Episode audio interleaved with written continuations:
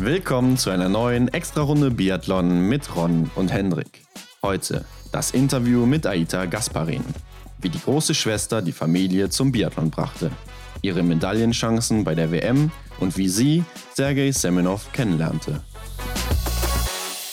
Mal wieder Besuch aus der Schweiz bei uns, Hendrik. Und ich denke, den Namen kennt eigentlich jeder im Biathlon. Richtig. Aita Gasparin hat uns in der Extrarunde ein bisschen Gesellschaft geleistet. Die jüngste aus dem Dreierbunde. Aber bevor wir auf das Interview eingehen, haben wir letzte Woche noch eine Kleinigkeit nicht erwähnt, die eigentlich sehr erwähnenswert wäre, wie ich finde. Ja, richtig. Es ist keine Kleinigkeit, denn es wurde die erste Änderung im Trimester 1 verkündet, was den Weltcup angeht. Und zwar Östersund und Le Grand Bonan ist gestrichen. Ja, und dafür springen Kontiolahti und Hochfilzen ein. Das heißt, wir haben direkt zu Beginn zwei Wochen in Kontiolahti Weltcup-Unterhaltung und dann zwei Wochen in Hochfilzen. Ist natürlich bitter für Östersund und Le Grand Bonan, aber dafür umso besser für Hochfilzen und Kontiolahti. Ne? Ja, ganz genau. Der eine wird sich freuen, der andere nicht so. Und im Oktober wird dann auch schon über das zweite Trimester entschieden, was ich ein bisschen früh finde. Ja, man weiß halt nicht, wie sich das Ganze noch entwickeln wird im Winter mhm. mit dem Coronavirus. Äh, ja, im zweiten Trimester wären dran Oberhof, Ruppolding und Antolz. Also betrifft uns Deutschen ja dann direkt. Ja.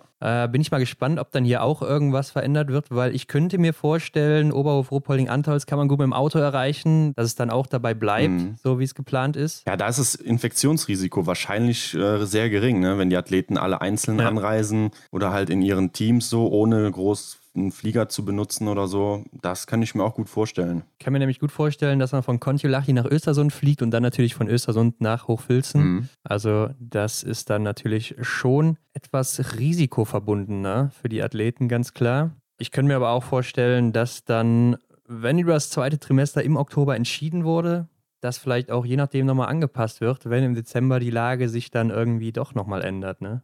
Ja, ich kann schon verstehen. Ich habe ja gerade schon gesagt, dass ich ein bisschen früh finde, die Entscheidung, aber klar, die Weltcup-Orte müssen sich natürlich auch irgendwie vorbereiten und äh, das Ganze ja. planen. Dafür braucht man natürlich auch Zeit.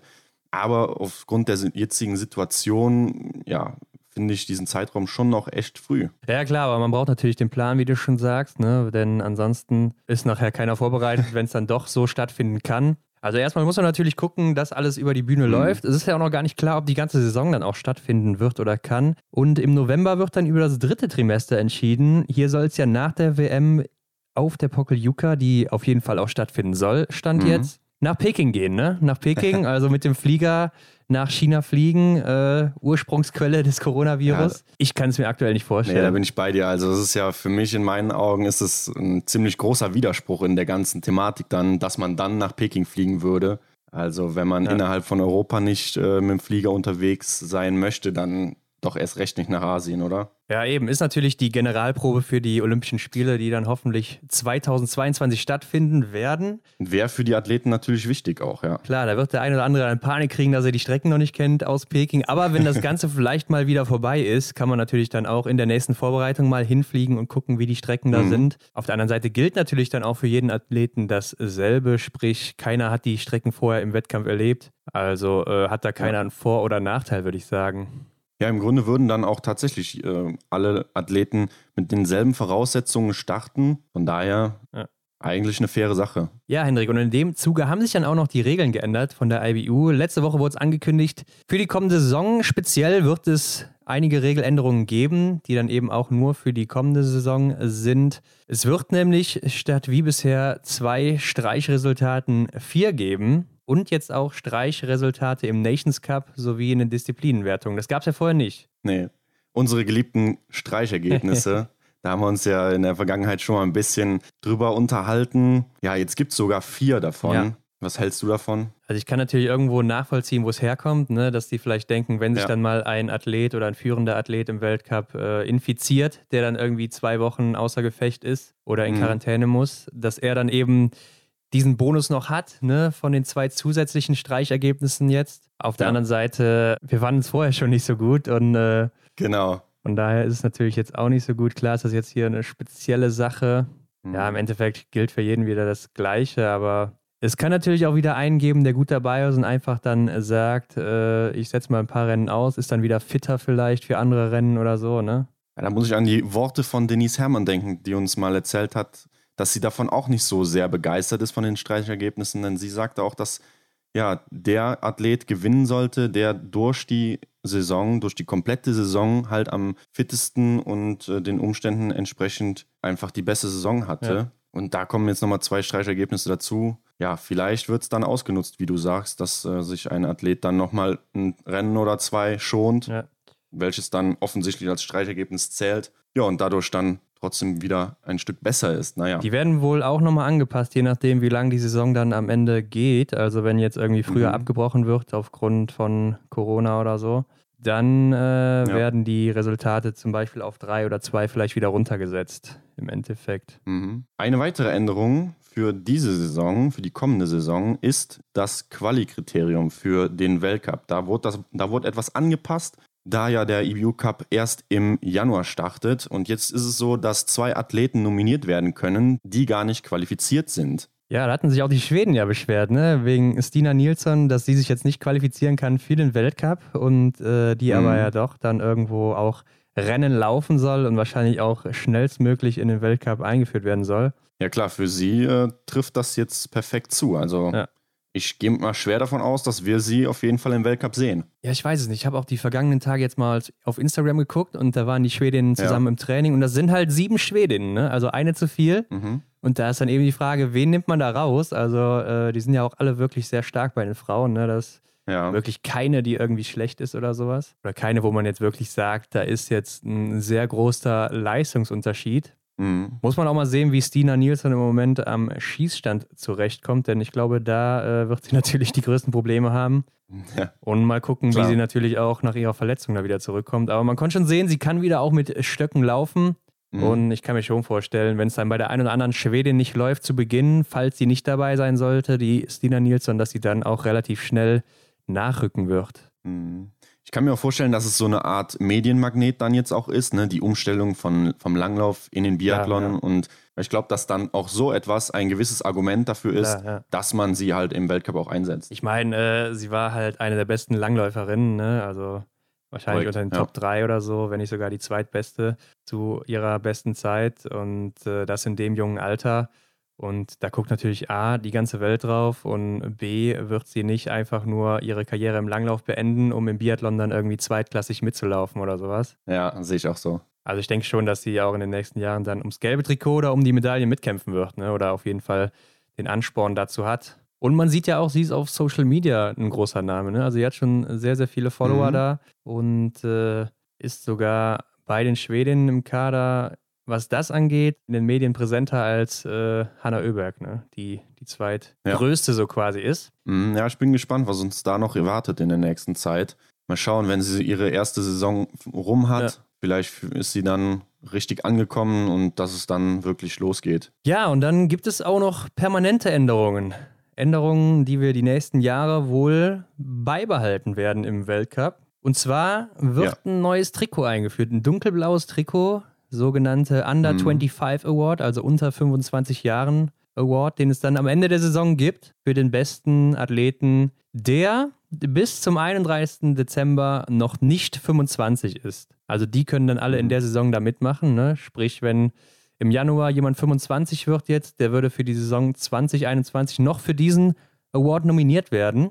Mhm. Und äh, Ersetzt auch damit den Rookie of the Year Award, den wir bisher hatten. Das war ja der Award für den besten Neuling der Saison, also der, der seine erste Weltcup-Saison lief. Wer da die meisten Punkte gesammelt hatte in dieser Weltcup-Saison, der mhm. war dann eben da in diesem Rookie of the Year Award qualifiziert, beziehungsweise konnte den auch gewinnen. Und ich habe mal nachgeguckt, den haben das erste Mal bei den Frauen zum Beispiel Franziska Hildebrand gewonnen im Jahr danach Franziska Preuß, Johannes Tingesbö, Sebastian Samuelsson hat ihn auch mal gewonnen, Hanna Oeberg oder auch Johannes Dahle, Emilien Jacquelin, also alles große Namen. Ne? Letztes Jahr waren es ja. Nikita Porschnev aus Russland und Elvira Oeberg aus Schweden. Also ein. Aber wie, ja? aber wie muss man sich das vorstellen? Das ist jetzt ein äh, Trikot, das heißt, wird es äh, von, von Woche zu Woche irgendwie mal wechseln oder wie muss man sich das vorstellen? Weil dieser Rookie of the Year Award wurde ja nur am Ende der Saison verliehen. Und so ein Trikot, das kann man ja eigentlich permanent tragen. Ne? Gibt es da irgendwie so da eine Punkteliste oder? Ja, genau. Also es wird dann eine extra Tabelle geben für die Athleten und Athletinnen, die noch unter 25 sind. Und mhm. ähm, Ja, dann ist das wie beim gelben Trikot, ne? Also wer da die meisten Punkte hat, der trägt dann das dunkelblaue Trikot. Ja, so, jetzt, so hätte ich es mir jetzt auch vorgestellt. Ja, da sind dann diese Saison auch noch Leute dabei wie Johannes Dahle oder auch Ingrid Landmark-Tandrevold. Ne? Also schon noch mhm. große Athleten und Athletinnen auch im Weltcup. Bin gespannt, wie es aussieht. Ob es jetzt einfach nur dunkelblau ist oder ob es da noch irgendwie ja. was Besonderes gibt. Wir werden gespannt sein, auf jeden Fall. Aber auf jeden Fall finde ich es eigentlich ganz gut im Vergleich zum Rookie of the Year, weil wir hatten zum Beispiel jetzt bei den Männern in der letzten Saison Nikita Porschnev, der halt die ganze Weltcup-Saison dabei war und dadurch halt relativ viele mhm. Punkte hatte. Also er hatte nicht viele Punkte, aber ein Sturla Lagreit, der aus ähm, Norwegen erst die letzten drei oder vier Rennen mitgemacht hatte und da er ja, wirklich sehr, sehr stark dabei war, hatte dann knapp weniger Punkte, obwohl er nur 12, 13 Rennen weniger hatte als mhm. äh, Nikita Porschnev. Ja. Also finde ich es schon ganz gut, wie das jetzt hier gelöst wurde. Ne? Ja, ich glaube, es ist für den Zuschauer auch ein bisschen interessanter oder es gibt halt mehr Überblick ne, über sozusagen den Youngstar oder so. Weil dieser Rookie of the Year, davon hat man ehrlich gesagt gar nicht so sehr viel mitbekommen. Ja, ja. Ne? Außer, wenn, außer man, man schaut halt wirklich exakt auf dieses Ergebnis oder auf dieses Ereignis. Und wenn dann halt parallel zu dieser Liste ein Trikot getragen wird, ja, ist es auf jeden Fall eine coole Sache für den Zuschauer. Ich denke auch, das macht das Ganze ein bisschen interessanter. Bei der Tour de France gibt es sowas ja auch immer, ne, für den für die mhm. besten Newcomer genau. äh, weißes Trikot. Finde ich eine gute Sache und ähm, bin ich mal gespannt. Mein Favorit auf jeden Fall bei den Herren Johannes Dahle, der letztes Jahr im Weltcup auch schon sehr, sehr stark dabei war. Und bei den ja. Damen dann auf jeden Fall Ingrid Landmark-Tandrevold. Aber bei den Damen sind dann noch einige andere starke Namen dabei. Ja, ich hatte jetzt auch beispielsweise Julia Simon im Kopf. Ja. Die müsste auch noch äh, ein, zwei Jahre da in dieses Schema reinpassen. Und ich sehe gerade zum Beispiel bei Hanna Oeberg, die wird nämlich am 2. November 25, also verpasst das hier gerade so um zwei Monate. Ganz knapp, ja. Äh, sonst wäre die natürlich hier meine Favoritin gewesen. Aber ich sehe auch gerade, Hendrik, mhm. denn Justine Bresas, die würde da auch noch reinfallen in die unter 25-Wertung. Und wo ich mhm. den Namen mal gerade so nachgucke, fällt mir auf, da steht hinter Bresas auf einmal noch ein Boucher. Also Bresas Boucher, da würde ich ja mal sagen, sie hat geheiratet, oder? Ja, das würde ich jetzt auch so kombinieren. Ja. Hat man gar nicht so viel von mitbekommen. Nee, man hat sie auch nicht so oft im Sommer gesehen. Ich glaube, bei den französischen Meisterschaften war sie ja gar nicht dabei, ne? Also. Ja. Ja, hin, es steht auch hier verheiratet. Also hat sich was getan bei der ja, jungen Französin. Sehr schön. ja, aber weiter haben wir dann auch noch Änderungen im Supersprint, denn Supersprint ja auch eine neuere Disziplin im Weltcup, beziehungsweise noch im EBU Cup. Ja, ein umstrittenes Thema, ja. Und äh, es wird jetzt immer hier 1,5 Kilometer Runden geben und keine Nachlader mehr. Mhm. Und es gibt auch Anpassungen für Strafen bei Crossfire oder wenn man die falsche Schießbahn wählt. Vorher gab es hier eine direkte Disqualifikation und jetzt gibt es dann eben äh, andere Strafen dafür, Zeitstrafen. Ja. Müssen wir mal sehen, wenn wir den Supersprint mal im Weltcup sehen. Ich denke, er sollte vorher mal ein bisschen etabliert werden. Dadurch, dass ja jetzt der IBU Cup nach hinten verschoben wurde, mhm. wird er ja dann auch erst später wieder getestet. Ja, teilweise müssen die Regeln aber auch noch durch den IBU-Kongress offiziell abgesegnet werden. Also ist noch nicht in Stein gemeißelt, zumindest noch nicht alles. Aber das sind die Regeln, die uns jetzt erstmal erwarten werden. Ja, und ähm, wir haben es eben angesprochen, der EBU Cup startet ja erst im Januar und der vorläufige Kalender dafür ist auch schon bekannt gegeben worden. Erfreulich aus deutscher Sicht, denn zu Beginn geht es direkt zwei Wochen an den Aber. Ja, auf jeden Fall ganz cool für Deutschland. Danach ja direkt zur Europameisterschaft nach Polen in Dusniki. Ähm, mhm. Ja, da geht es dann um die Medaillen für die Athleten und Athletinnen. Also haben nicht viel Eingewöhnungszeit diesmal. ja, genau. Und nach der EM dann zweimal Osreblier und einmal Rittnauen. Ja, wir haben mal nachgezählt. Ne? Insgesamt wird es 20 Rennen geben. In der letzten und vorletzten Saison gab es jeweils 23 Rennen. Also tut sich gar nicht so viel. Das heißt, es gibt auch ein sehr straffes Programm hier für die Athleten und Athletinnen im IBU Cup. Mhm. Davor die Jahre waren es auch immer 20 Rennen. Also ist noch bekannt, aber dann eben auch über einen längeren Zeitraum gestretched, ne? Ja, ich bin mal gespannt, wer sich mit den äh, geringeren Zeiten zwischen den einzelnen Rennen oder zwischen den Austragungsorten schwer tut und wer da ein bisschen von profitieren kann. Ja, bin ich auch mal gespannt, wer dann da am Ende die Plätze für sich entscheiden kann. Ist ja noch nicht klar, wer da aus Deutschland starten wird. Ne? Also mhm. ein paar Plätze sind vergeben an Philipp Navra zum Beispiel. Aber im Großen und Ganzen muss man auch gucken, was sich dann da bis Januar tut. Zu guter Letzt haben wir noch eine nicht so erfreuliche Nachricht. Und zwar der langjährige und erfolgreiche Trainer Wolfgang Pichler hatte einen Herzinfarkt, während er auf dem Rad unterwegs war und hat sich durch den Sturz dann Kopfverletzungen zugezogen, wodurch er Stand jetzt, meine ich zumindest, noch im künstlichen Koma liegt. Und unbekannterweise wünschen wir ihm natürlich äh, alles Gute und schnelle Genesung. Ja. Auf jeden Fall ist natürlich auch eine Biathlon-Legende. Wolfgang Pichler wird wahrscheinlich jedem irgendwie was sagen. Hat ja bei den ja, Schwedinnen, Schweden unterwegs. Ja, hat ja bei den Schwedinnen ordentlich aufgeräumt, was den Weltcup angeht. Viele große Namen hervorgebracht im Biathlon. Mhm. Und äh, ich denke, da wird jeder irgendwas mit verbinden können mit dem Namen Wolfgang Pichler. Ja. Aber Ron, ich würde sagen, es ist Zeit für die AITA. Ja. Wir hören mal rein und wünschen wie immer viel Spaß dabei. Genau.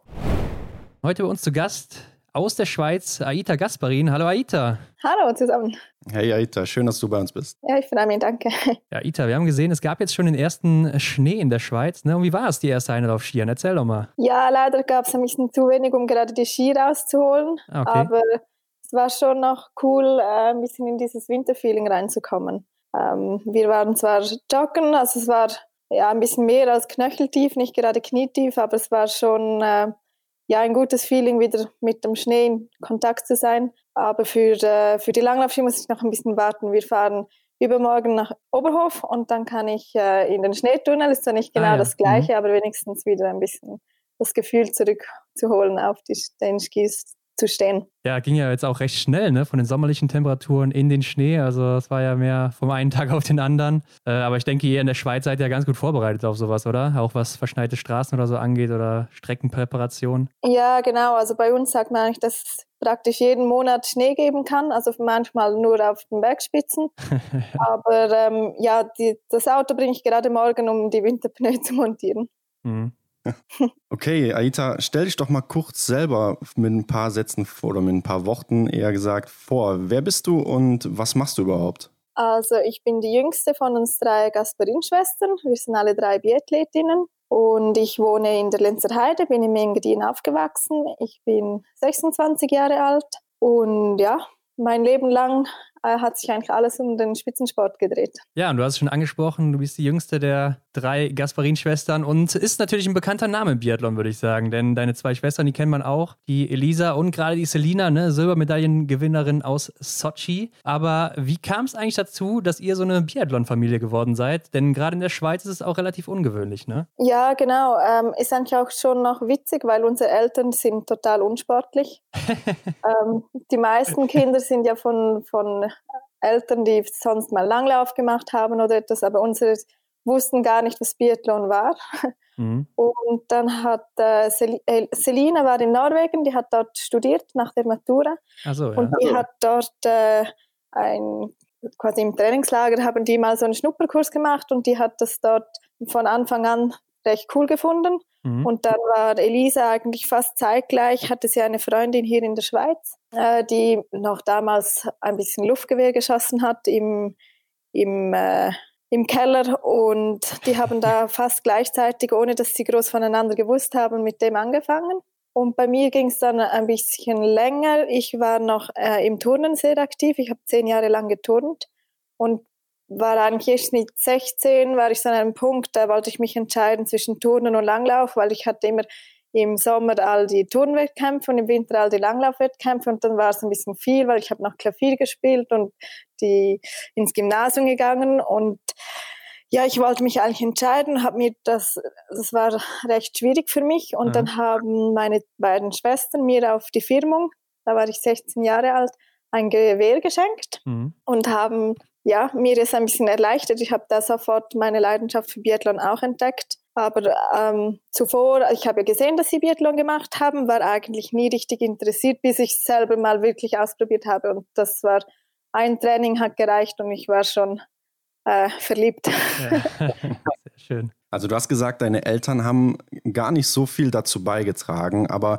Gerade wenn die Weltcup-Saison im vollen Gange ist, hört man schon mal hier und da den Kommentator äh, erwähnen, dass wohl euer Vater euch einen Schießstand gebaut hat. Ist das richtig? Ja, also es ist so, dass meine Eltern, die haben, die sind immer total hinter uns gestanden und haben mich sehr unterstützt, aber halt ohne Wissen oder ohne ähm, irgendwelche Trainingspläne zu schreiben oder meine Mutter war eher die, wenn ich ähm, als junges Mädel auf der Couch saß und es regnete draußen und ich war like, ah ja, jetzt muss ich noch rausgehen und ein zweites Training machen. Und ich habe keine Lust. Dann war sie nicht die, die mich getrimmt hat. Sie war mehr so, ja, du hast doch heute schon trainiert, du kannst morgen wieder gehen. Und musste ich sagen, Mama, du musst mich motivieren, ich muss rausgehen.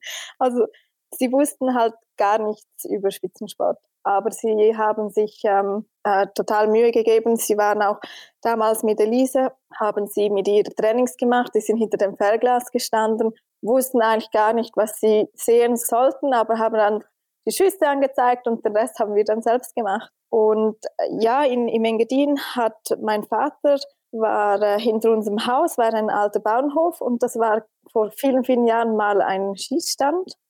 Und da mhm. habe ich eine alte Scheibe noch dort gehabt, die musste man dann von Hand aufziehen. Und das war auf einer Weide. Also es hatte dann noch Pferde rundherum und er musste einen Zaun quasi basteln und hat uns dann auch ein bisschen die Ebene äh, gemacht, wo wir dann hinliegen konnten, hat geschaut, dass wir auch eine Schießmatte haben. Also sie haben uns schon total unterstützt. Und ja, es war schon noch ähm, sehr, ja, wie soll ich sagen, anfänglich, wie wir dort mhm. haben. Ich mag mich noch erinnern, als ich das erste Mal einen Schießstand mit 30 Scheiben gesehen habe, so ein Stadion wie Ruhpolding. Mhm. Das war unglaublich für mich und da war ich schon 17, 18 Jahre alt. Also das können sich die Deutschen wahrscheinlich gar nicht vorstellen, wie das auf uns wirkt. Das ist dann so wow und alles so ja, groß ja. und cool. Und habt ihr dann da auch schon privat mit Kleinkalibern geschossen oder äh, war das noch mit Luftgewehr? Äh, das war von Anfang an Kleinkaliber. Ah. Wir hatten in der Schweiz dort noch so einen Swiss Cup, das war so eine Kids Trophy, das war damals noch mit Kleinkalibergewehr aufgestützt und mhm. nur liegend. Mhm. Und dort hat Elisa äh, eigentlich jahrelang mitgemacht und ich war da auch manchmal einmal pro Saison war ich da dabei, weil mhm. die hatten einen Wettkampf vor, vor der Langlaufsaison, also da waren wir vielleicht 10, 12 Jahre alt und da habe ich einfach mal mitgemacht, damit ich schon mal auf den Ski gewesen war, weil ja, einfach so aus Spaß. Aber da hätte ich jetzt nie gedacht, dass es so rauskommt, wie es rausgekommen ist. Also wir hatten nie gemeinsam das Ziel, dass wir jetzt zu dritt irgendwie eine Staffel laufen. Also das hat sich alles mehr oder weniger so entwickelt. Und ich mag mich noch erinnern, in 2011 hat mein Vater ein bisschen ähm, die Vision gehabt und hat angefangen, ein bisschen Sponsoren zu suchen und mhm. hat einen Flyer selbst ausgedruckt mit irgendwie Word 2007 oder was es da war. Also wirklich ganz, ganz einfach. Und er hat ein Foto von uns drei Mädels dort auf diesem Flyer hinplatziert und äh, irgendwie geschrieben, drei Engel für Sochi. Nein, Papa, das kannst du nicht machen, das ist ja voll peinlich, wir sind ja, das schaffen wir nie. Wir, also irgendwie war das so ein großes Ziel und so weit weg und ein, also es war mehr ein Traum als ein Ziel. Und mhm ja, schlussendlich waren wir tatsächlich zu dritt in Sochi. Also das war schon Wahnsinn, wie sich mhm. das alles so schnell entwickelt hat. Vor allem, weil man halt auch bedenken muss, wie klein das Biathlon in der Schweiz war. Mhm. Ja, du hast ja auch gesagt, du bist vom Geräteturnen zum Biathlon gewechselt.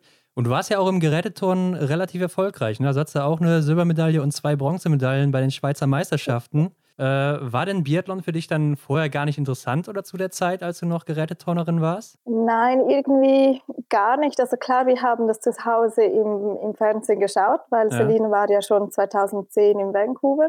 Äh, ich kannte alle Namen und so, aber ich habe jetzt nie gedacht, dass ich selber da mal auch auf diesen Schießmatten stehen werde. Und ich war schon, äh, mein ganzes Umfeld und viele Freundinnen waren im Geräteturnen und ich war dort richtig in dieser Welt drin. Und ich habe dann aber eben nach, nach den Schweizer Meisterschaften habe ich gedacht, ich möchte international eigentlich noch, noch weiterkommen.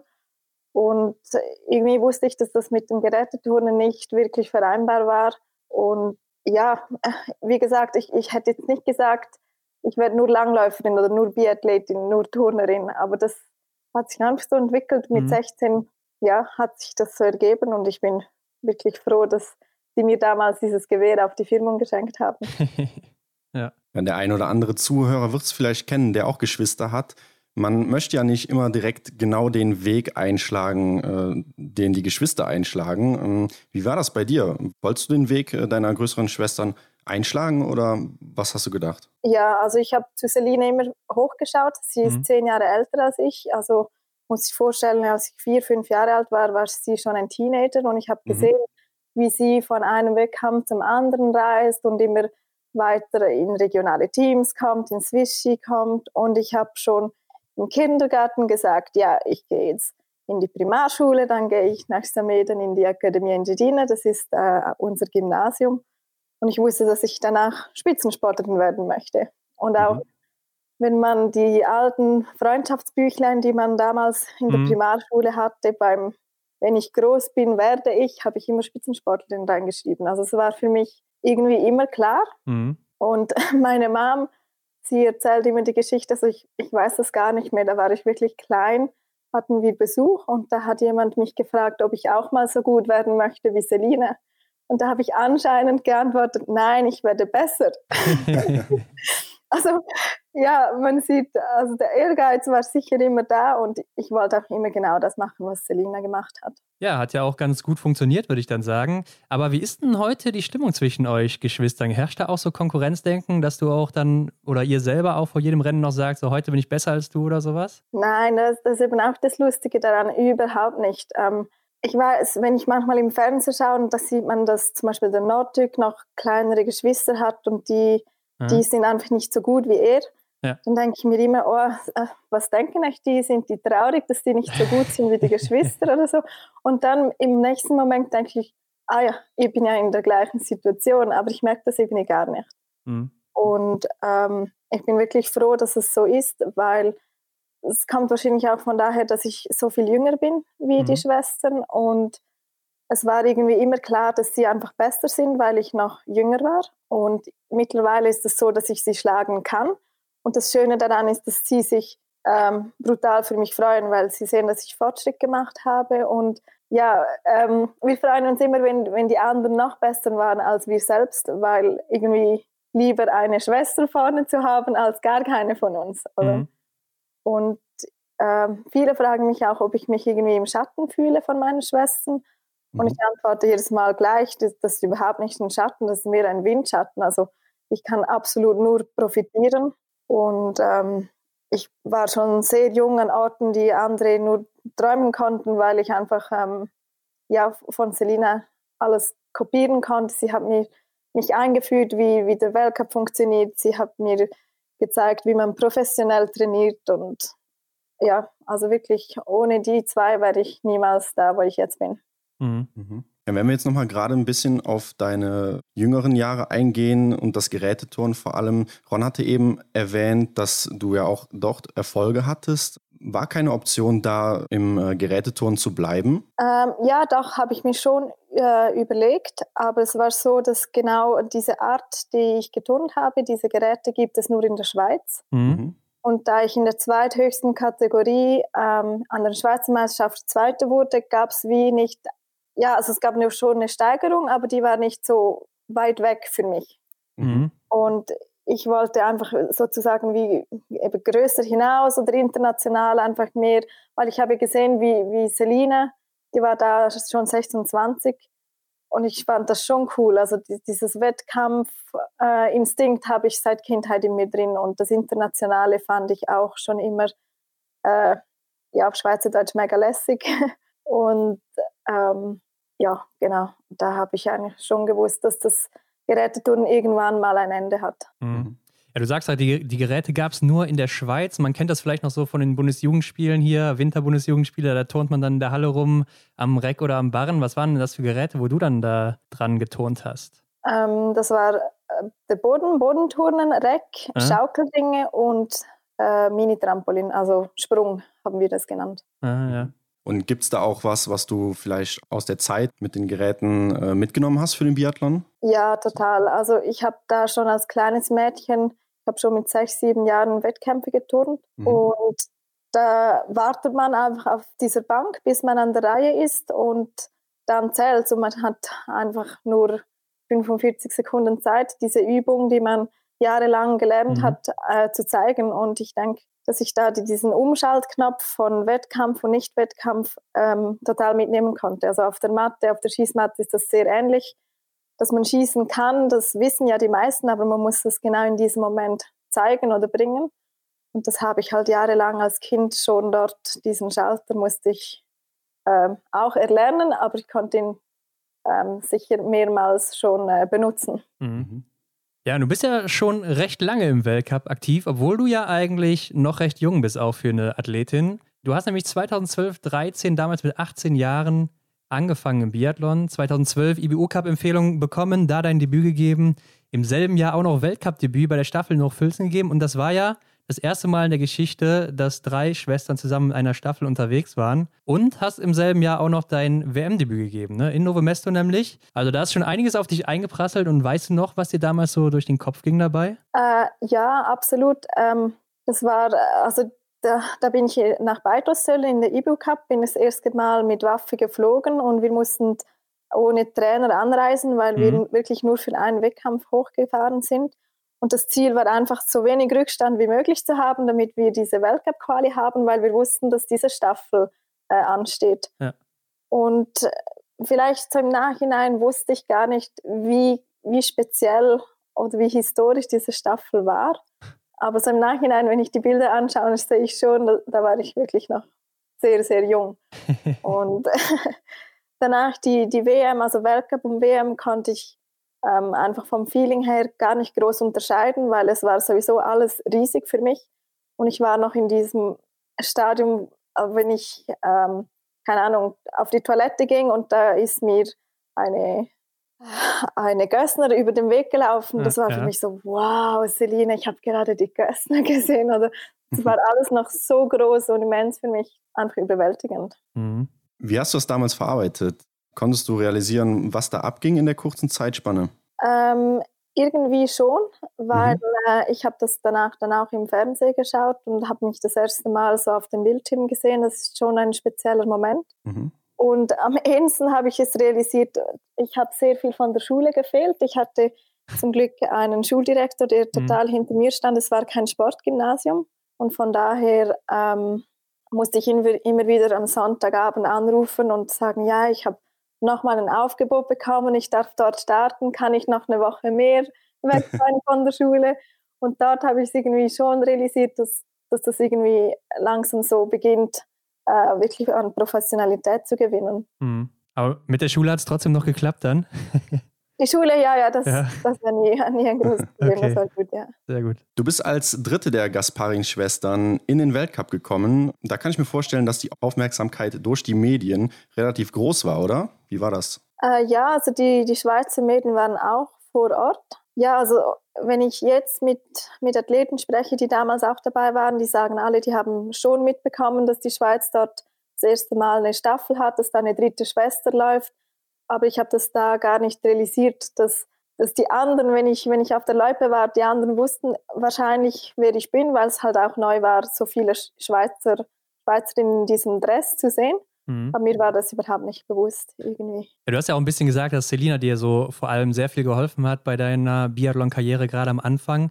Aber kannst du konkret irgendwas sagen, was sie dir damals so gesagt hat in dem Alter, als da so alles anfing bei dir? Äh, ja, also die, die erste Staffel war eben mein, mein erster Weltcup und ich bin da ziemlich spät angereist, weil ich noch in der Schule war. Ja. Und ich konnte gar kein Training, äh, kein Schießtraining machen. Also einen mhm. Tag vorher durfte ich zwar auf die Loipe gehen, aber kein Schießtraining absolvieren und es war schon noch emotional ein bisschen ein Druck von mir selbst, weil ich diesen Schießstand nicht kannte und eben gar noch nicht so viele 30er Schießstände gesehen habe. Und äh, der Trainer damals, der ähm, habe ich auch überhaupt nicht, den habe ich nicht gekannt, weil der hat nur mit der Elite trainiert und er war ja ziemlich locker drauf, mhm. hat mir gesagt, ja schnell laufen, gut schießen, dann klappt's schon. Und das, ähm, ja. das, hat halt Celine mir ein bisschen mehr ausführlicher gezeigt. Sie hat mir mhm. die Wege gezeigt, hat gesagt, schau, so und so viele Minuten vor dem Start würde ich dort stehen und das, dann siehst du ja, äh, wo wir stehen. Und also sie hat mir einfach mehr konkret äh, wirklich die, die Abläufe vor dem Wettkampf gezeigt. Mhm. Ja, und ich finde, man hört auch schon so raus, du bist doch sehr motiviert fürs Biathlon, ne? Aber du hattest ja dann so ein paar schwierigere Jahre im Weltcup, ne? Du warst mal 59., dann 71., 88., 85. am Ende im Gesamtklassement. Und leidet da vielleicht auch so ein bisschen die Motivation dann am Biathlonsport? Äh, nein, gar nicht. Also Motivation ist immer top. Äh? Ich kann mir gar nicht etwas anderes vorstellen. Ich trainiere auch sehr gerne. Also die Sommersaison, die mag ich auch sehr sehr gut. Und ähm, ich hatte im Sommer 16 und Sommer 17 ein bisschen gesundheitliche Probleme. Ich bin mit dem eigentlich nie groß mhm. ähm, an die Mäden gegangen.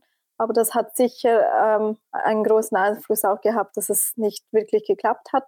Und ich hatte so viele Wettkämpfe gehabt, da ist mir entweder das Laufen besser gegangen oder das Schießen und ich habe das irgendwie wie nie richtig zusammengebracht. Mhm, ja. Mhm. War denn das Aufhören dann auch schon ein Thema oder hast du nicht ans Karriereende gedacht? Nein, gar nicht. Also mhm. irgendwie habe ich schon immer bis 2026 ist in meinem Kopf. Mhm. mhm. Und äh, bis ich aufhöre, muss schon noch etwas Schlimmeres geschehen. Sehr gut. Ja, sehr gut.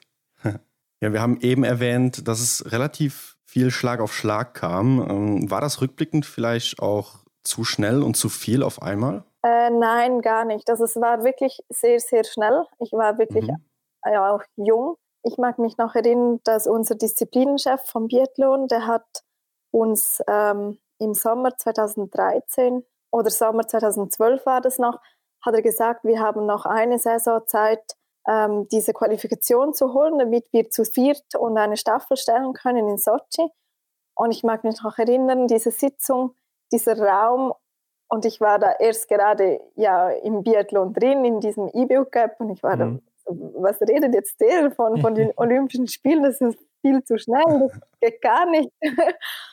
Und das ist dann schon, ja, in eineinhalb Jahren ist es extrem schnell eine also Realität geworden. Aber mhm. ich muss sagen, schlussendlich, als ich in Sochi am Start stand, war ich absolut bereit dafür. Also sie haben mich, ich, ich hatte nur kurz Zeit, nur diese eineinhalb, Jahr, eineinhalb Jahre, aber sie haben wirklich auch gezeigt, dass es möglich ist. Mhm. Also ich habe mich dann fast jeden Tag damit beschäftigt und gewusst, es, es kann so weit kommen. Ich war dann auch das jüngste Delegationsmitglied der Schweiz und ja, im Nachhinein waren das wahrscheinlich die besten drei Wochen meines Lebens. Das war wirklich unglaublich cool. Ja, kann ich mir vorstellen. Und neben Sochi warst du ja auch in Pyeongchang dabei. Und ich finde, du hast auch in der letzten Saison, jetzt 2019-20, einen großen Sprung gemacht im Weltcup. Du bist nämlich von Platz 85 auf 31 nach vorne gesprungen. Also schon eine gute Leistungsexplosion, wie ich finde. Und in Antolz warst du eigentlich wirklich in Topform. Ne? Du hattest einen zehnten Platz im Sprint, einen zehnten im Verfolger. Also es waren deine zweitbesten Ergebnisse bisher.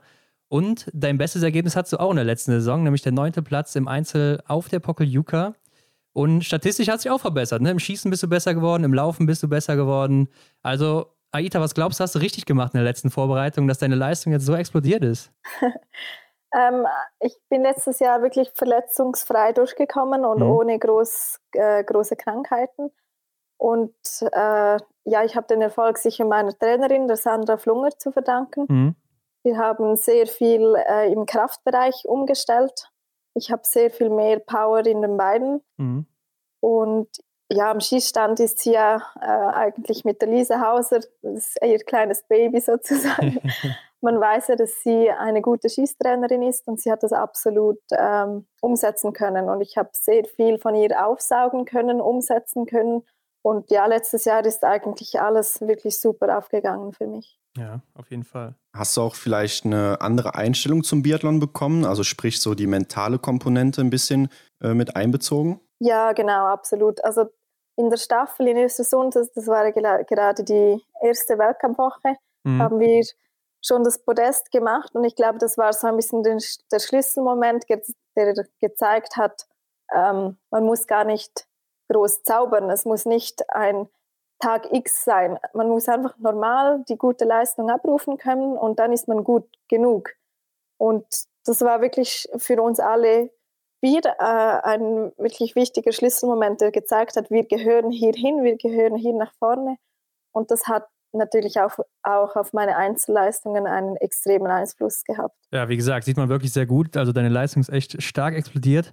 Aber was sagst du selber? Bist du zufrieden mit der Saison oder hast du noch mehr erwartet vorher? Nein, ähm, absolut. Also ich hatte schon nach den ersten drei Wochen im Dezember äh, mehr erreicht, als meine Ziele gewesen waren. Mhm. Und mit dem neunten und zweimal den zehnten Platz in der WM habe ich das mehr als übertroffen. Ja. Mhm. Und ja, mit dem zweiten Gesamtrang in der Staffel, das war, das ist jetzt absolut unglaublich. Also das hätte kein einziger Schweizer wahrscheinlich im Vorhinein unterschrieben, dass das geschehen wird. Und wir sind überglücklich. Ich meine, die Saison zuvor hat, waren mhm. wir Zehnte im Gesamtklassement Und von 10 auf 2, das ist ein wahnsinnig großer Sprung. Ja, auf jeden Fall. Also sehr starke Leistung hier in der Staffel. Ja, gut, dass du das Thema gerade ansprichst, nämlich genau wie mit Lena Hecki, schöne Grüße an der Stelle, falls ihr das hört, müssen wir natürlich auch mit dir über die Staffel reden. Und hier hat sich ja einiges getan in den letzten Jahren, vor allem auch in der letzten Saison. Ich denke da natürlich an den ersten Podestplatz einer Schweizer Staffel generell im Damenbereich, in, in, Östersund und in Hochfilzen habt ihr ja auch dann die Leistung quasi nochmal mit dem dritten Platz bestätigt, also dass es kein Ausrutscher war. Hast du vor der Saison damit gerechnet, dass ihr mit der Staffel tatsächlich so stark sein werdet? Ähm, ja, also wir wussten, dass wir sehr nahe am Podest schon gewesen waren. Mhm. Ähm, wir wussten auch, dass wir sehr gut trainiert haben, alle vier, den ganzen Sommer. Und wir haben schon mit Sandra im Sommer äh, diese Staffelspiele gemacht und uns äh, wirklich mental darauf vorbereitet, dass wir irgendwann mal auch auf der 1, 2 und 3 unser letztes Sternschießen haben werden. Und wir hätten aber nicht damit gerechnet, dass es gleich in der ersten Staffel klappt. Und das war auch gut so, weil wir waren ohne Druck am Start. Ähm, es war sowieso ein sehr hektischer Tag. Wir hatten Probleme mit den Taschen und dem Packen und mit, mit dem Flugzeug. Und es war nicht ein perfekter Tag mit der Vorbereitung vor dem Wettkampf und trotzdem ist es aufgegangen. Ja, da waren wir Zweite, das war unglaublich schön. Also wir hatten alle wirklich, wir waren am Weinen und es war ja fast unrealistisch und eine Woche später nochmals das Gleiche. Mhm. Bei, bei Sandra zu Hause in Hochfilzen das zu bestätigen war irgendwie dann noch schöner, weil wir wussten, dass es unser Niveau ist und das war eine unglaublich schöne Bestätigung für uns. Mhm. Ja, und ich denke, für die Staffel ist immer so das Highlight die Weltmeisterschaft, ne? Und nach euren Leistungen zuvor wart ihr natürlich hier auch so ein bisschen die kleinen Favoriten. Klar, die großen Namen sind nicht immer im Weltcup so stark besetzt. Aber warst du denn trotzdem derselben Meinung, dass ihr hier auch hättet eine Medaille holen können? Ähm, ja, der Meinung sein ist noch schwierig zu sagen, aber es war bestimmt unser Ziel, unser Traum. Mhm. Äh, wir haben vor der Weltmeisterschaften waren wir von vier Staffeln dreimal auf dem Podest da ist automatisch wird man da natürlich ein bisschen nervös. Und ja. wir haben ein, einen Tag vor der Staffel an der WM sind wir alle zusammen in unserem Zimmer, haben wir uns auf, auf die Couch gesessen.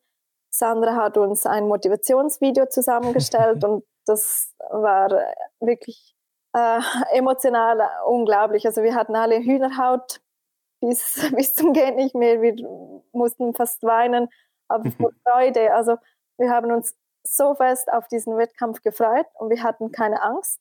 Wir wussten, dass wir mit großer Brust an den Start stehen mhm. können. Und ja, es ist eben schlussendlich an einer WM sind alle Top-Nationen ähm, bereit. Alle sind noch ein Stückchen fitter und es ist halt für uns nicht aufgegangen. Aber wir sind ganz klar mit dem Ziel an den Start gegangen, da eine Medaille zu holen. Mhm. Und äh, das Minimalziel Top 6 haben wir dann auch erreicht. Und irgendwie hat man dann gesehen, nach dem Wettkampf waren wir wie ein bisschen enttäuscht. Mhm. Das zeigt, dass wir die Medaille eigentlich wirklich wollten. Äh, auf der anderen Seite muss man sehen, dass man noch nie 60 geworden ist mit der Schweiz an einer WM. Also es war eigentlich ein sehr, sehr gutes Resultat und trotzdem waren wir nicht, ähm, nicht in der Laune, ein Feuerwerk zu starten. Also die Stimmung war wahrscheinlich dann auch ganz gut bei euch, oder? Unter den Mädels während der Saison war sie ja. absolut unglaublich. Ja.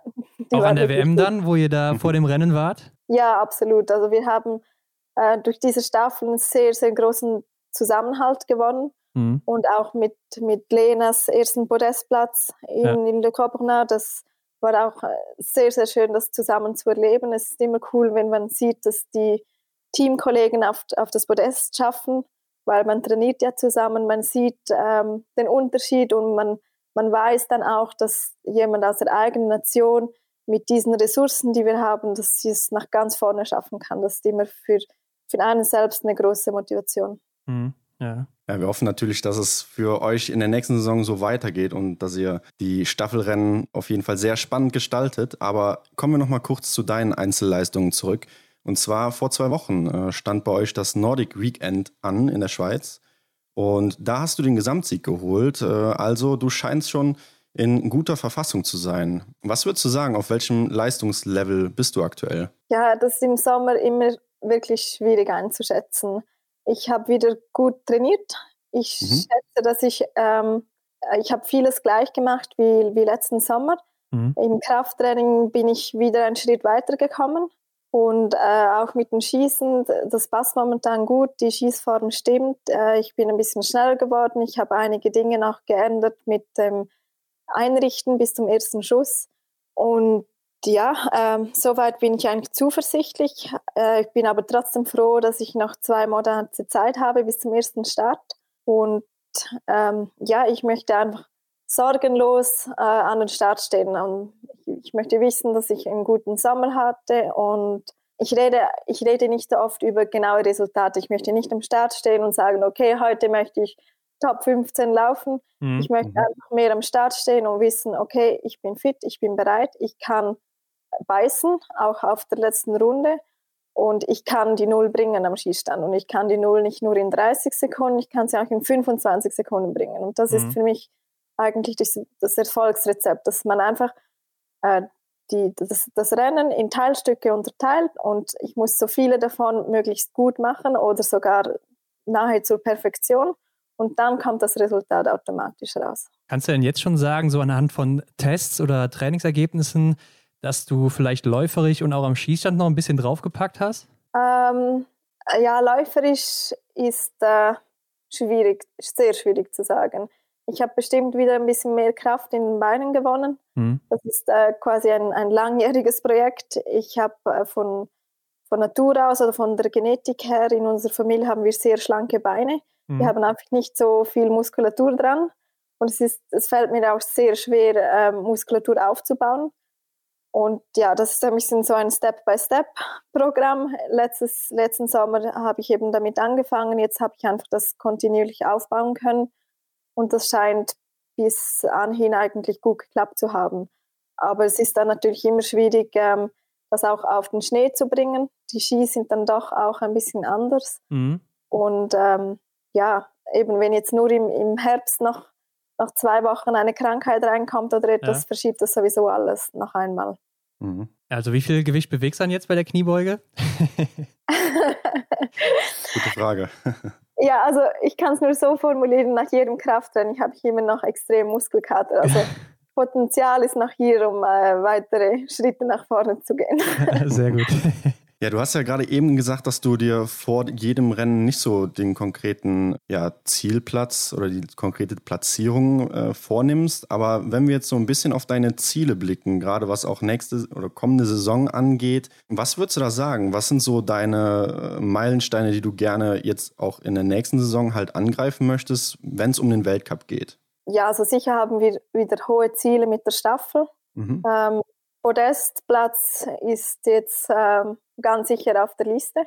Und im Einzelbereich, äh, ja, also eben, das Niveau ist so hoch, ein Top 10 und ein Top 15 Resultat ist immer gut. Mhm, stimmt, Wenn jetzt ja. mal, äh, vor allem, ich sehe meine Chancen in einem Einzel eigentlich noch am höchsten, weil ich nicht ganz so laufstark bin wie die anderen. Aber wenn ich da einmal vielleicht alle 20 Scheiben treffen könnte. Ich habe schon sehr oft 19 getroffen mhm. in einem Einzel, ja. aber ich habe es noch nie geschafft, 20 im Einzel zu treffen.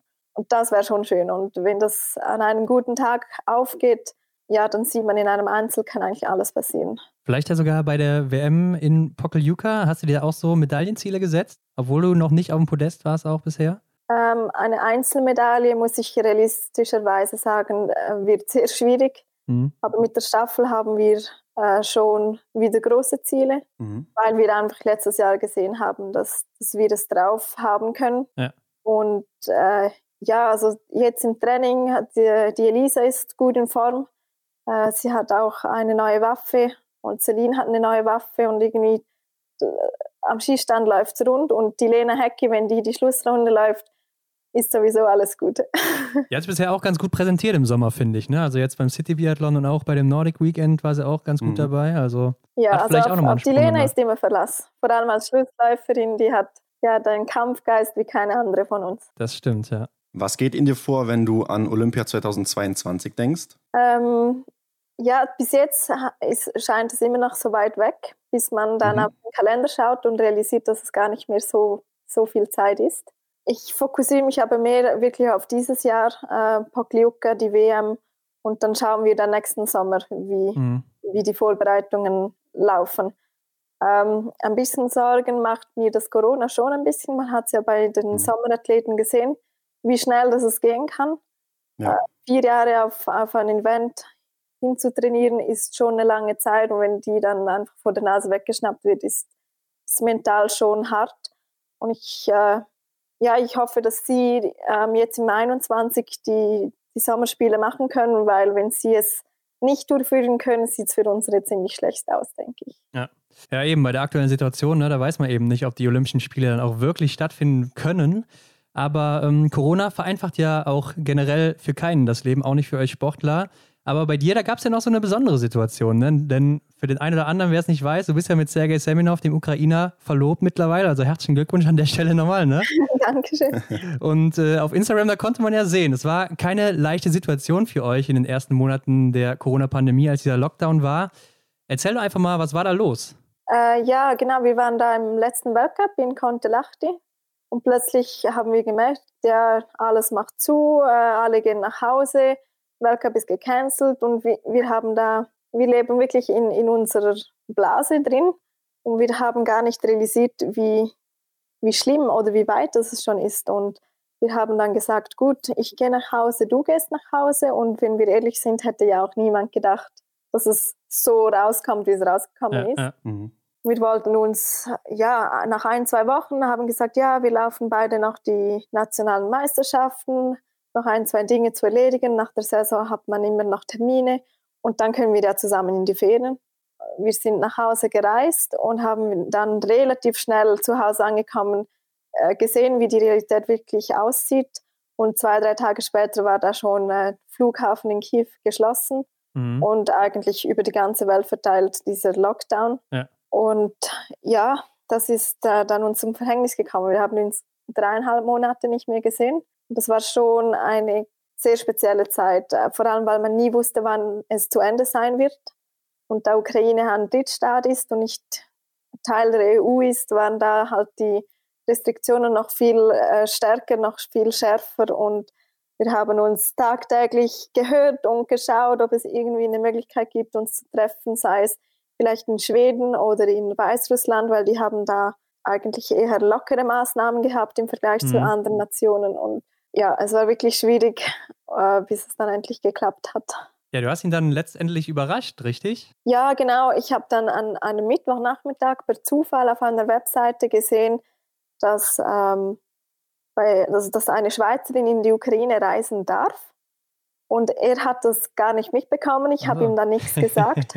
Am Freitag, Freitagmittag hatte ich da den, äh, den Flug schon gebucht und bin einfach mal rübergeflogen. Und an diesem Tag ist er vom Trainingslager über zwölf Stunden mit dem Bus nach Hause gefahren. Mhm. Ich hatte Kontakt mit seinem Assistenztrainer und die sind über Kiew äh, eigentlich in der Nähe vom Flughafen durchgefahren. Ich habe da auf einer Tankstelle auf ihn gewartet und nach, nach zehn Stunden Autofahrt abends um elf, nach irgendwie drei Wochen Trainingslager, war er voll K.O. Die haben dort angehalten und da stehe ich plötzlich auf dieser Tankstelle, ohne dass er wusste, dass die Grenze überhaupt offen ist. Also der hat ja, Mund nicht mehr zubekommen und die Augen fast verloren, weil die mhm. so groß geöffnet waren. Das war schon ja, ein sehr sprachloser Moment für ihn, aber unglaublich schön. Ja, wahrscheinlich auch für dich ein besonderer Moment, kann ich mir sehr gut vorstellen. Sehr emotional auf jeden Fall. Aber habt ihr denn jetzt auch schon so Pläne mal zusammenzuziehen, damit sowas nicht nochmal passiert? ja, ähm, es ist eben schwierig. Wir wollen eigentlich beide, wir wissen, dass äh, der Sport eigentlich Priorität hat. Wir ja. haben da wir ja beide vom, vom gleichen kommen, ist das für uns auch sehr verständlich. Ähm, er wird in seinem Team trainieren und bleiben und ich in meinem und werden weiterhin, bis einer von uns aufhört, eigentlich so weiterleben, dass man halt sich wochenweise irgendwo trifft. Entweder kommt er zu mir, ich zu ihm. Mhm. Und sie trainieren ja normalerweise, wenn kein Corona ist, auch extrem viel in meiner Nachbarschaft, also sagen wir Obertiljach, Ruhpolding, Antholz. Ja. Da bin ich in vier, fünf Stunden mit dem Auto da und bin auch sehr oft mit seinem Team dabei. Okay, ja. Ja, du hast es eigentlich ganz gut schon eingeleitet. Uns ist dann die Frage gekommen, wie kommt denn dann überhaupt so eine Beziehung zustande unter euch äh, Biathleten und Spitzensportlern? Ähm, ja, gute Frage. Es hat damit angefangen, äh, es war äh, ein Weltcup in Amerika und wir hatten einen Charterflug von der IBU aus nach Kanada für, den, für die nächste Woche. Mhm. Und da hatten wir ein Ticket nebeneinander ah. im Flugzeug. so haben wir uns kennengelernt. Ja, verrückt. Also dank der IBU. ja, nicht schlecht. Äh, bist du denn auch schon mal dann öfter so mit dem Damenteam der Ukrainerinnen unterwegs? Äh, eher, eher weniger. Die haben da eigentlich dasselbe System wie bei den Deutschen. Da ist Damenteam und Herrenteam ziemlich äh, autonom. Ja. Und äh, vor allem die ersten zwei Jahre, als wir zusammen waren, war ich eigentlich immer die einzige Frau, weil alle Trainer sind männlich, alle Physios, Ärzte, das Team sowieso. Aber die haben mich da gut aufgenommen. Und ja, für mich, für mich war es gut, mal ähm, auch eine andere Nation zu sehen, die man vielleicht weniger kennt. Mhm. Was die Deutschen oder die, die Franzosen und Italiener so machen, äh, ist uns bewusst oder, oder man sieht sie auch, man trifft sich, man spricht mit denen.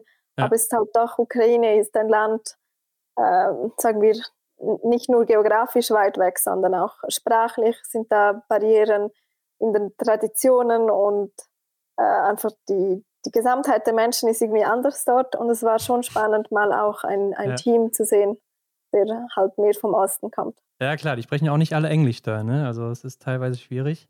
Aber jetzt sind ja deine Schwestern im Biathlon verankert, dein Verlobter auch. Also Biathlon scheint generell bei dir ein großer Teil deines Lebens zu sein.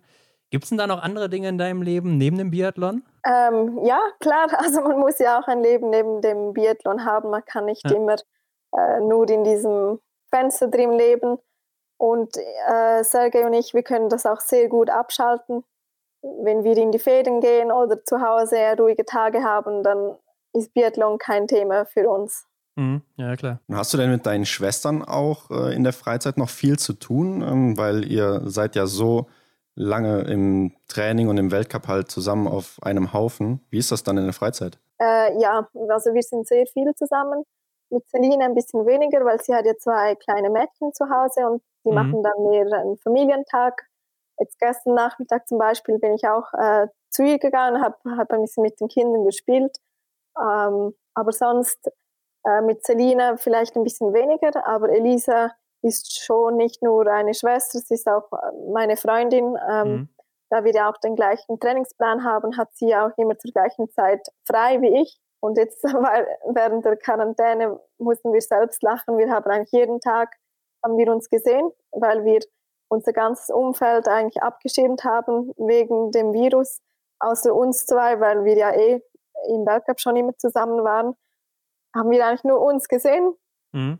An den freien Tagen oder in den Ferien sind wir dann zusammen shoppen gegangen oder einen Kaffee trinken und dann ja, haben wir schon ein bisschen lachen müssen. Dass wir sehen uns jeden Tag und trotzdem, wenn wir uns mal nicht sehen könnten, an freien Tag machen wir auch noch. ja, und wir finden den Namen Gasparin kann man ja auch schon fast als äh, Marke bezeichnen. Ich glaube, ihr habt sogar ein foliertes Auto, eine große Website und äh, auch TV-Auftritte in der Schweiz. Äh, ist der Bekanntheitsgrad abseits vom Biathlon in der Schweiz dann auch recht hoch? Ja, es ist halt schwierig zu sagen, was recht hoch bedeutet. Äh, wir dürfen äh, einige Fernseheinladungen zu, zu verschiedenen TV-Shows annehmen. Mhm. Aber wenn ich jetzt durch äh, durch Zürich laufe, die größte Stadt, äh, werde ich da nicht äh, ständig angerempelt. Okay. also, also du wirst da nicht angehalten für ein Foto auf Instagram oder so, hey Aita, nein, gar nicht? nein, gar nicht. Also ja, Biathlon ist halt leider in der Schweiz immer noch eine Randsportart. Ja. Und äh, wir arbeiten daran, diese Sportart ein bisschen größer zu machen, weil die Schweiz ist eigentlich schon eine Biathlon-Nation. Sie weiß es nur noch nicht so genau. ähm, wir haben in fast jedem kleinen Dorf gibt es einen Schützenverein. Wir mhm. haben extrem viele Jäger und Schützen äh, vom Militär her sowieso und eine Langlaufnation oder eine Skination sind wir ja. Auf jeden Fall. Also eigentlich äh, muss man das nur zusammenfügen und, und der Schweiz noch ein paar Jahre Zeit lassen, bis sie realisiert. Mhm. Ja, ich denke, euer ja. Nachwuchs, der sieht ja auch sehr vielversprechend aus da hinsichtlich. Ne? Ähm, man sieht ja, aber absolut. Auch, äh, wir haben da Junioren, die haben ganz schön abgeräumt, die letzten zwei WM bei den, oder beim Junior Cup. Mhm. Und ja, äh, die, die sind in Form und wir freuen uns auch, dass, dass da ein bisschen mehr geht. Also es sind nicht nur Einzelne, das ist wirklich ein ganzes Team, ja. das sich da stark macht und das ist natürlich unglaublich wichtig, auch falls mal ein Benjamin Weger oder auch die Selina wenn die in Rente gehen, müssen halt andere nachkommen und sieht momentan gut aus. Ja. Man sieht auch schon mal auf Instagram, du bist da mit einem Motorrad zu sehen. Bist du ein Motorradfan? Äh, das kommt mir von meinem Verlobten. Er ist ah, okay. unglaublich äh, okay. verliebt mhm. in, in, Motorräder. ich habe das mir, äh, also durch ihn, ich sitze nur hinten drauf und er Also kann fährst fahren. selber nicht? Nein, nein, gar nicht. okay. Ja. Gut, Aita, gibt es denn sonst noch was, äh, was wir über dich wissen sollten? Ähm, Haben wir irgendeinen Punkt übersehen? nein, nein, ich glaube, also eben Biathlon ist ein großer Teil von mir, mhm. aber ich kann mich gut auch ohne beschäftigen. Ähm, ich habe einen Bachelor in Wirtschaft gemacht. Ich habe dann ein Fernstudium abgeschlossen und mhm. äh, ja, also wenn jetzt ich äh, einen Tag auf den anderen irgendetwas passieren würde, ein, ein Beinbruch, der unheilbar ist oder so, dann äh, ist meine Welt nicht nur im Biathlon. Also ich bin zuversichtlich, dass ich auch ein anderes Leben führen könnte. Mhm. mhm. Aber soweit ist die Motivation noch viel zu groß. Ich bin noch nicht bereit aufzuhören. ja. Okay, dann sind wir jetzt an dem Punkt, wo wir unsere Kategorie einläuten. Und zwar die Kategorie Fragen, die wir unsere Gäste immer fragen, und Specials. Und ich würde sagen, wir beginnen einfach mit der ersten Frage. Und die lautet: Hast du ein Ritual vor jedem Rennen? Ähm, ein, ein echtes Ritual habe ich leider irgendwie nicht. Mhm. Ähm, Vielleicht auch ich, gut. ich putze die Waffe immer und mhm. drei Stunden vor meinem Start esse ich weißen Reis mit weißem Reis ohne nichts drumherum. Okay, sehr, sehr lecker. ähm, Lieblingsort im Weltcup bei dir? Ja, ganz klar Antholz. Das ist wahrscheinlich 80 Prozent der Antworten ist Antholz. Aber es ist klar, ähm, mein Vater ist Italiener, ich bin halb Italienerin und das ist für mhm. uns auch der nächste Weltcup von zu Hause aus. Mhm. Immer sonnig in den Bergen, kann ich besser sein. Mhm. Ja. Deine Lieblingsdisziplin? Die Damenstaffel, ganz klar. Mhm. Und Einzeldisziplin? Ähm, ja, Massenstart. Massenstart macht ja. schon Spaß, weil man halt auch äh, eine Bestätigung hat, überhaupt am Start zu stehen, weiß man, dass die, die Woche gut war. Stehend oder liegend schießen? Das wechselt immer wieder. Zurzeit würde ich eher liegend liegen okay. wählen. Was ist für dich das Coolste am Biathlon? Ich darf nur eine Sache auswählen. Ja. ähm, Emotionen. Mhm. Die Emotionen. Und was ist für dich das Schlimmste am Biathlon? Die Kälte. ja. Die kalten Hände. Ja, da würde ich mich anschließen. Mhm. Ja. Dein schönster Moment im Biathlon? Ja, das, das erste äh, Podest mit der Damenstaffel und die Silbermedaille in Sochi von Selina. Mhm. Wer sind oder waren denn deine Vorbilder im Biathlon? Ich glaube, kann ich mir jetzt schon fast denken, aber erzähl mal. ja, natürlich King of Biathlon, der Ole Einer Björndalen. Ja, mhm. okay. Ich hätte jetzt mit deiner ja. Schwester gerechnet, ne? Ja, natürlich. Also, aber sie, ich kannte sie ja. Sie war ja, also sie ist klar mein Vorbild, aber so mhm. ein Idol muss, muss schon jemand sozusagen Unerreichbares sein. Und das war das ist logisch. Björn Dahlen ist äh, ja. ja. der König. Jo. Hast oder hattest du Vorbilder außerhalb vom Biathlon? Äh, nein, eigentlich nicht, wird mir das jetzt bewusst. Nicht wirklich irgendwie. Okay. Ja, du hast ja schon gesagt, du warst immer sehr, sehr ambitioniert und ehrgeizig und wolltest schon immer Profisportlerin werden. Aber weißt du denn, was du heute machen würdest, wenn du da nicht hingekommen wärst? Wahrscheinlich einfach sonst Spitzensportlerin in einem anderen Sport. Aber wenn ich nicht, ja, ähm, ich denke, ich wäre jetzt im Medizinstudium. Ah, okay. Also so, mhm. ja. Aber ich möchte meine, meine Antwort vielleicht noch ändern. Mein, mein Vorbild außerhalb von Biathlon ist äh, Roger Federer. Ah ja, das haben auch schon einige gesagt hier. Gerade ja, die ja, Schweizer ist, oder Schweizerinnen, ja. Genau, als, als Schweizerin sowieso. Also wie mhm. er das macht, ähm, mhm. ist so boden, bodenständig und so berühmt, dass man das zusammenfügen kann, ist äh, wirklich Chapeau. Also wenn ich einen Mensch auswählen konnte, den ich nicht kenne für ein Nachtessen, dann ganz klar Roger Federer. Hast du ihn schon mal getroffen, Roger Federer? Ähm, ja, er, er hat ein Haus im, im Dorf, wo ich wohne, mhm. Hm. in, in Valbella. Und während der Quarantäne bin ich ihm mal über den Weg gelaufen, hatte mein Handy aber leider nicht dabei, um ein Selfie zu schießen und war zu schüchtern, ihn anzusprechen. Beim nächsten Mal dann vielleicht. Ja, genau. Aita, beende diesen Satz. Ich würde niemals würde niemals ohne Handschuhe an den Start gehen wie die Aimoni. Stell dir vor, du kannst dir jetzt den besten Biathleten der Welt zusammenstellen. Es ist auch egal, welche Eigenschaften du nimmst. egal ob Frau, Mann, ob aktiv oder inaktiv, was würdest du nehmen und von wem? Ähm, ich würde die Schießgeschwindigkeit von Doro nehmen, mhm. die Technik von Marta Furkat mhm. und äh, den Ehrgeiz von, von Johannes Bö und die Schlussrunde von Lena. Sehr schön. Gute Kombi. Genau. Was würdest du auf eine Werbetafel schreiben in einer großen Stadt, wo es jeder lesen kann? Ähm, lebe mehr im Moment. Mhm. Passt. Ja, gute Worte würde ich sagen. Und Aita, deine letzte Aufgabe ist es noch, Werbung in eigener Sache zu machen. Erzähl doch noch, wo Leute dich finden können, wenn sie mehr über dich erfahren wollen. Ähm, am besten auf unserer Webseite. Wir haben zu dritt eine gasperin.ch Webseite. Da kann man die Rubriken Elisa, Ait und Celine anklicken. Und sonst auf Instagram oder Facebook. Links wie immer in den Show Notes. Und Aita, wir danken dir für deine Zeit. Hat Spaß gemacht und äh, viel Erfolg für die kommende Saison wünschen wir dir. Vielen Dank. Bis dann. Ciao, ciao, ciao. Wir hoffen, dir hat das Interview mit Aita Gasparin gefallen. Wenn du mehr über Aita erfahren willst, dann folge ihr auf Instagram oder guck auf ihrer Website vorbei und begleite sie in der kommenden Weltcup-Saison. Ansonsten folge auch uns und teile die Episode mit deinen Freunden. Damit hilfst du uns sehr. Schau auch auf unserem Instagram-Kanal vorbei. Alle Links findest du wie immer in den Show Notes. Vielen Dank und bis nächste Woche.